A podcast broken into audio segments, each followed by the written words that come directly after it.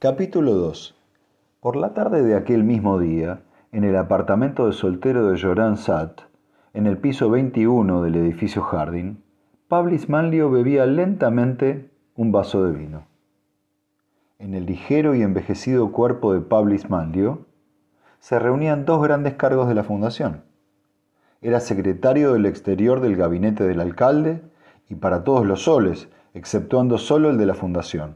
Era además primado de la iglesia, suministrador del alimento sagrado, maestro de los templos y otras muchas cosas en confusas pero sonoras sílabas. Estaba diciendo, pero accedió en dejarle enviar a ese comerciante. Esta es la cuestión.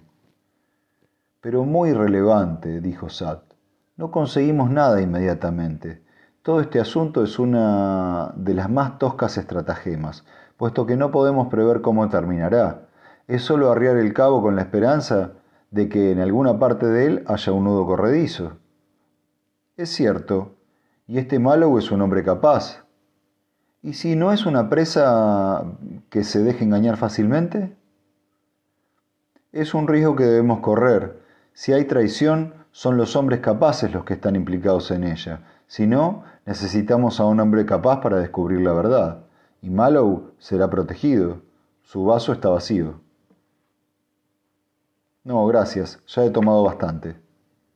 Sat llenó su propio vaso y pacientemente esperó a que el otro se despertara de sus ensoñaciones.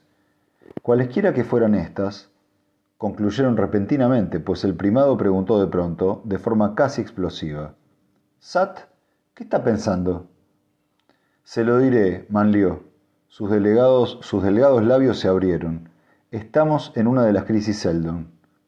Manlio le miró fijamente y preguntó con suavidad. ¿Cómo lo sabe? ¿Ha vuelto a aparecer Seldon en la bóveda, del tiempo? Amigo mío, no es necesario llegar hasta ese punto. Mire, razonemos. Desde que el Imperio Galáctico abandonó la periferia y nos dejó a merced de nosotros mismos, nunca hemos tenido un oponente que, se, que poseyera energía atómica. Ahora, por primera vez, tenemos uno. Esto parece significativo aún en el caso de que fuera uno solo, y no lo es. Por primera vez, en más de 60 años, 70 años, nos enfrentamos con una crisis política interna de la mayor importancia. Creo que la sincronización de las dos crisis, la interna y la externa, no nos dejan lugar a dudas. Manlio entornó los ojos. Si eso es todo, no es suficiente. Hasta ahora ha habido dos crisis Seldon, y ambas veces la fundación estuvo en peligro de exterminio. Nada puede convertirse en una tercera crisis hasta que ese peligro se repita. Sat nunca se impacientaba. Ese peligro está llegando. Cualquier tonto sabe cuando llega una crisis. El verdadero servicio al Estado es detectarla en embrión.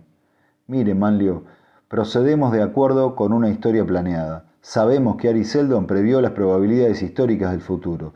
Sabemos que algún día reconstruiremos el Imperio Galáctico. Sabemos que se requerirá mil años aproximadamente. Y sabemos que en ese intervalo nos enfrentaremos con crisis definidas. La primera crisis sobrevino 50 años después del establecimiento de la fundación y la segunda 30 años más tarde. Desde entonces casi han, ocurrido, han transcurrido 75 años. Ya es hora, Manlio, ya es hora. Manlio se frotó la nariz inseguro. ¿Y ha hecho planes para enfrentarse a esta crisis? Sat asintió.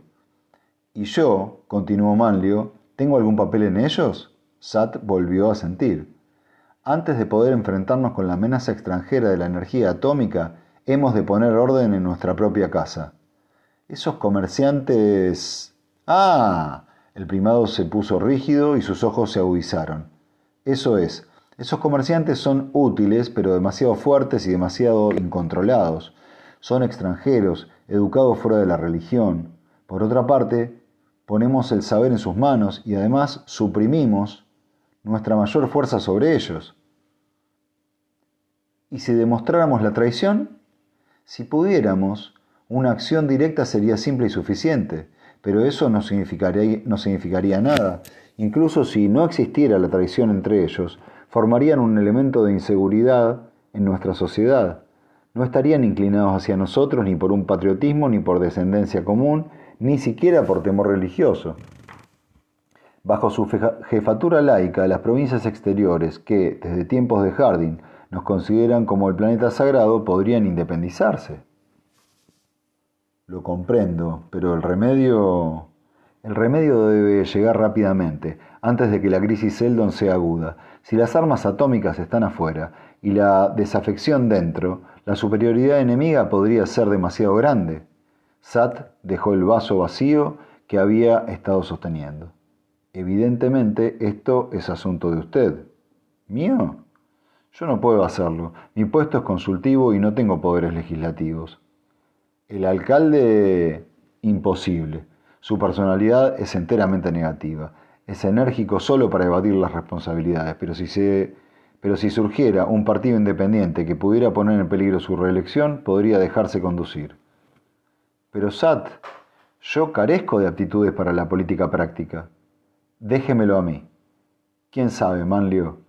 Desde el tiempo de Salvor Harding nunca han ocurrido en una misma persona los cargos de primado y alcalde, pero ahora puede suceder, si su trabajo estuviera bien hecho.